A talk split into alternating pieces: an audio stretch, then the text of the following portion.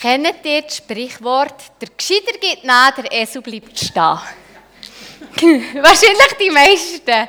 Ich bin ähm, mit, dem, mit dieser Redewendung gross geworden. Meine Mami hat es in Konflikten sehr, sehr oft gebraucht, weil sie hat gewusst, ich gebe immer nach. das war immer so gäbig, sie hat das können bringen, wusste, der Gescheiter geht nach der Esel bleibt stehen. Und sie hat in dem Moment gewusst, Melanie wird es machen, sie gibt sicher jetzt nachher. Und so war es. Und wenn ich aber ehrlich bin, hat sich das nie angefühlt wie, ah ja, jetzt habe ich es richtig gemacht. Ich war die Gescheide, die nachher gegeben hat sondern eigentlich wollte ich ja etwas wollen und habe es dann einfach nicht bekommen. Und ich konnte dann schon ein bisschen auf meine Brüder oder meine Schwester schauen und sagen, ich bin halt gescheiter als du, du bist der Esu. Und gleich hat es der Konflikt in diesem Sinne ja nicht gelöst. Äh, meine Geschwister die haben zwar bekommen, was sie wollten, aber sie haben mit dem Gefühl gekämpft, ja jetzt eben der Verlierer zu sein, der Esu, obwohl sie ja eigentlich bekommen haben, was sie wollten. Und ich gleichzeitig ähm, hätte mich ja dürfen gut fühlen, weil ich die Gescheide bin, die hat nachgegeben und gleichzeitig hätte ich doch jetzt irgendwie auch einfach der Erdbeere Schleckstängel wollen und nicht der Gocki. Und äh, so waren das die ähm, Auseinandersetzungen gewesen, die Konflikte als Kind, die mich sehr prägt haben mit dieser Aussage, der Gescheiter gibt nach, der Esel bleibt stehen. Und irgendwann ähm, stellt sich ja dann im Leben, früher oder später, die Frage, wie löse ich Konflikte? Wie gehe ich mit zwischenmenschlichen Zusammenstößen um? Und ist da ähm, immer recht der Weg? der Gescheiter geht nach, der Esel bleibt stehen. Oder gibt es da auch noch andere Strategien? Wir sind zusammen in der Predigtreihe beim Abraham. Wir schauen sein Leben miteinander an und wir haben ähm, schon ein paar Etappen angeschaut. Und heute Morgen wird es um einen Konflikt gehen, wo der Abraham drin steckt und wo sich die Frage stellt, wer geht nachher? Und wie reagiert der Abraham und geht damit um? Wir lesen zusammen den Text. Er ist aus 1. Mose 13, Verse 1 bis 13. Abraham kehrte mit seiner Frau und seinem ganzen Besitz an Tieren und Menschen in den südlichsten Teil des Landes Kanaan zurück. Auch sein Neffe Lot begleitete ihn. Abraham war sehr reich. Er besaß große Viehherden und viel Silber. Und Gold. Von dort zog er, nicht nur Silber, natürlich auch Gold. Von dort zog er von Lagerplatz zu Lagerplatz bis zu der Stelle zwischen Bethel und Ai, wo er zuerst seine Zelte aufgeschlagen hatte. Das war auch der Ort, an dem er den Altar gebaut hatte. Dort rief er im Gebet den Namen des Herrn an. Auch Lot, der mit ihm zog, hatte viele Schafe, Ziegen und Rinder und viele Zelte, in denen seine Hirten mit ihren Familien lebten. Das Weideland reichte nicht aus für die Viehhärten der beiden. Sie konnten auf die Dauer nicht zusammenbleiben. Es gab immer Streit zwischen den Hirten Abrahams und den Hirten Lots. Außerdem wohnten damals noch die Kanaaniten und die Perisiter im Land. Da sagte Abraham zu seinem Neffen, es soll doch kein Streit zwischen uns sein, auch nicht zwischen unseren Hirten. Wir sind doch Brüder. Das Beste ist, wir trennen uns. Das ganze Land steht dir offen. Du kannst nach Norden gehen, dann gehe ich nach Süden. Du kannst auch nach Süden gehen, dann gehe ich nach Norden. Lot schaute sich nach allen Seiten um. Er sah, dass es in der Jordanebene reichlich Wasser gab. Bevor der Herr Sodom und Gomorra zerstörte, war es dort wie im Garten Gottes oder wie am Nil in Ägypten und hinab bis nach Zoar. Deshalb entschied sich Lot für die Jordan-Gegend und zog nach Osten. So trennten sich die beiden. Abraham blieb im Land Kanaan, Lot ging ins Gebiet der Jordanstädte und kam im Lauf der Zeit mit seinen Zelten bis nach Sodom. Die Bewohner Sodoms aber führten ein schändliches Leben, das dem Herrn missfiel. Puh. ganz schön ein langer Text. Wir schauen ihn zusammen Schritt für Schritt an. Wie wir schon in den letzten Predigten zusammen angeschaut haben, hat Abraham eine grosse Verheißung von Gott bekommen. Und er hat sich aufgemacht, seiner Berufung entgegen. Aber der Segen ist dann gleich nicht einfach so geradlinig dahergekommen und ist auch nicht immer einfach so deutlich erfahren worden, wie man sich das vielleicht vorgestellt hat. Der Abraham lebt zwar im Land vor Verheißung, aber als Umherziehender sieht er sich dort auch noch mit einer Hungersnot konfrontiert. Er geht nach Ägypten, wie wir gehört haben, er verratet seine Frau aus Angst um sein Leben. Gott richtet es aber nachher für den verängstigten Abraham und er kommt mit der Sarah aus seinem ganzen Tross wieder ins Land Kanaan zurück. Nach dieser turbulenten Einfahrt, wo der Abraham ähm, da durchlaufen hat, gönnt man ihm doch schon eine ruhigere Zeit. Und vor allem natürlich endlich ein Sichtbarwerden vor Verheißung von Gott. Und wirklich ein Teil zeigt sich. Der Abraham und der Lot kommen zu Wohlstand, so wie wir es zusammen gelesen haben. Und dann ist es aber irgendwie schon ein bisschen hart, weil genau das wieder zu einem Konflikt führt. Wir wollen zusammen anschauen, wie der Abraham mit dem zwischenmenschlichen Zusammenstoß umgegangen ist und was ihm bei der Bewältigung von dem Streit geholfen hat. Die Geschichte, die wir zusammen gelesen haben, macht deutlich, Zusammenleben bringt Konflikte mit sich. Das ist eine Realität, die auch nicht vor den besten Familien Halt macht. Davon ausgenommen ist auch nicht der Gesegnete des Herrn oder der Vater eines mächtigen Volkes wie der Abraham. Die Gründe für Konflikte und Auseinandersetzungen sind wohl so vielfältig wie wir Menschen. Es gibt so viele Gründe für Konflikte und Streitigkeiten. Beim Abraham und beim Lot ist es so dass ihre Viehherden sich vermehrt und vermehrt haben und immer größer und größer geworden sind. Und das hat sie vor neue Herausforderungen gestellt. Einerseits haben sie mehr Weidefläche und Futterwiese gebraucht und andererseits aber auch mehr Wasser. Und dann ist auch noch ähm, mitten in diesem Land waren auch noch Kanaaniter und Perisiter. Also sie waren auch nicht allein dort. Und die haben auch schon die besten Teile von diesen Ländern natürlich schon bewohnt. Also der Abraham und der Lot sind wie mit ihren Riesenherden noch zu den anderen Herden, die schon dort waren, dazugekommen. Zu viele Tiere auf zu wenig Land mit zu wenig Wasser. Und so haben die Knechte von Abraham und die vom Lot im übrig gebliebenen Teil das Wasser und die Nahrung müssen teilen. Und es hat aber einfach nicht für beide gelangt. In dieser schwierigen Situation ist dann der Streit ausgebrochen.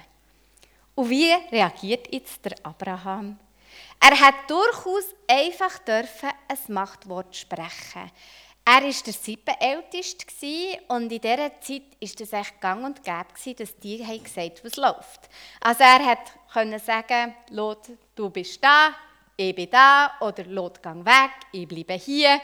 Wie auch immer es für ihn hat passt, was auch immer die beste Lösung für Abraham war, er hat sie einfordern und er hat sie bekommen. Und es wäre auch gar nicht verwerflich gewesen, sondern gang und gäbe, ganz normal. Er ist siebenältest, er bestimmt, er hat das Vorrecht. Aber nein, jetzt ist es wirklich erstaunlich, was der Abraham macht. Er sucht das Gespräch mit seinem Neffe und er sagt, es soll doch kein Streit zwischen uns sein, auch nicht zwischen unseren Hirten. Wir sind doch Brüder. In dieser Aussage wird etwas Zweifaches deutlich. Erstens hat der Abraham den Konflikt nicht einfach am Zufall überlassen. Er sucht das Gespräch mit dem Lot, er spricht die Spannung an, die im Raum steht, ganz offen. Er schaut dieser Spannung in die Augen.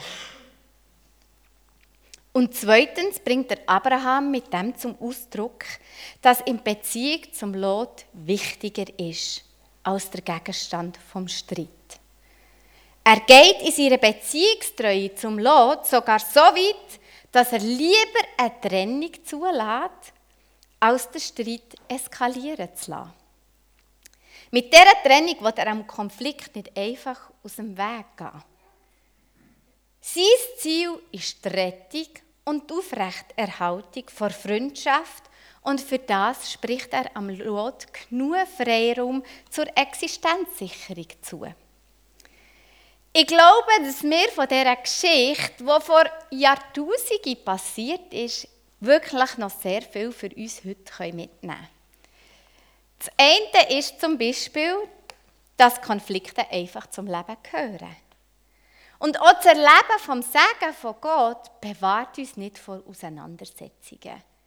Seit es Menschen gibt, gibt es Konflikte. Sie sind Teil von unserem Zusammenleben. Weil wir so verschieden sind, wird es immer Gespräche brauchen. Und ich finde schon allein diese Erkenntnis und Einsicht hilft, vielleicht verhärtete Situationen ein bisschen zu entspannen. Es gehört einfach zum Leben. Konflikte sind normal. Und das Zweite, was wir, finde ich, vom Abraham mitnehmen können, ist, er spricht den Konflikt ganz offen an. Er blendet ihn nicht aus. Und er drückt damit am Lot ähm, aus, wie wichtig ihm die Beziehung ist. Weil ich glaube, solange wir noch die Auseinandersetzung mit jemandem suchen, solange wir noch zusammen ringen, sind wir an Beziehungsaufrechterhaltung definitiv interessiert. Ich finde, so wie der Abraham handelt und was für eine Haltung er hat, das macht mir echt Mut. Nicht irgendwie, ich bin sehr ein harmoniebedürftiger Mensch und manchmal ist mir der Gefahr, etwas einfach nicht anzusprechen und Frieden zu lieb. Und, und die Geschichte vom Lot und vom Abraham macht mir Mut, das eben nicht zu machen sondern das, was zwischen uns ist, anzusprechen. Weil wenn wir die Streitigkeit zusammen lösen können, bringt uns das einen sehr grossen Schritt näher zueinander.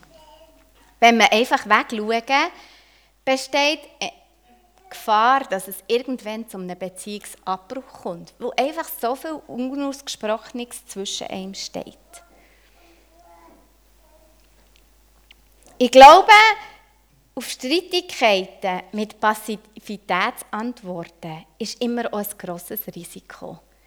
Und der Abraham lehrt uns, das nicht zu machen, anzusprechen, was im Raum steht.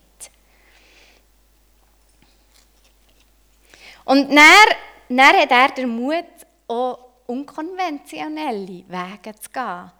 Eben nicht einfach zu sagen, ich bin der Sippenälteste, ich bestimme hier, sondern zu sagen, hey, wir sind doch Brüder, es soll keinen Streit zwischen uns geben. Das war zu dieser Zeit sehr unkonventionell, so zu handeln, das Gespräch zu suchen und nicht einfach nach Hierarchie zu bestimmen. Weil der Abraham die, gemein die gemeinsame Beziehung mit dem Lot nicht auf das Spiel setzen ist Trennung schlussendlich die einzige Möglichkeit gewesen. Sie hatten nur mal zu viele Tiere auf zu wenig Land und zu wenig Wasser. Gehabt. Also mussten sie sich müssen trennen. Jetzt äh, wäre eben zu erwarten gewesen, dass der Abraham, der die göttliche Verheißung empfangen hat, seine Recht wahrnimmt und als erstes das Land rauslässt. Natürlich der bessere Teil für ihn. Aber grossherzig hat der Abraham der Lot auswählen und der hat sich logisch für einen guten Teil entschieden. der Abraham ist da ein grosses Risiko eingegangen, dass er das Land, wo Gott ihm verheißen hat, wieder verliert. Das kommt wie noch oben drauf. Er ist die Gefahr eingegangen, sein Land, wo Gott ihm verheißen hat, wieder zu verlieren. Und es hat sich ja jetzt auch nach, der doch holprigen, ähm, nach dem holprigen Start für ihn Gelegenheit geboten, die Verheißung von Gott zu konkretisieren und für sich das zu bekommen, wo er schon lange darauf gewartet hat. Aber der Abraham hat sich von diesen Überlegungen nicht leiten Und gerade das ist so erstaunlich, weil er hat sich kurz vorher sehr happig von seiner Angst leiten Und es passiert ihm immer und immer wieder, dass die Angst ihn zu Sachen verführt, die er eigentlich gescheiter nicht hätte gemacht. Und in dem Moment aber schafft er es, das nicht zu machen. Obwohl es um etwas so Grundsätzliches geht wie ums verheißene Land. Er lässt sich nicht vor Angst leiten. Und das ist bei ihm so eindrücklich.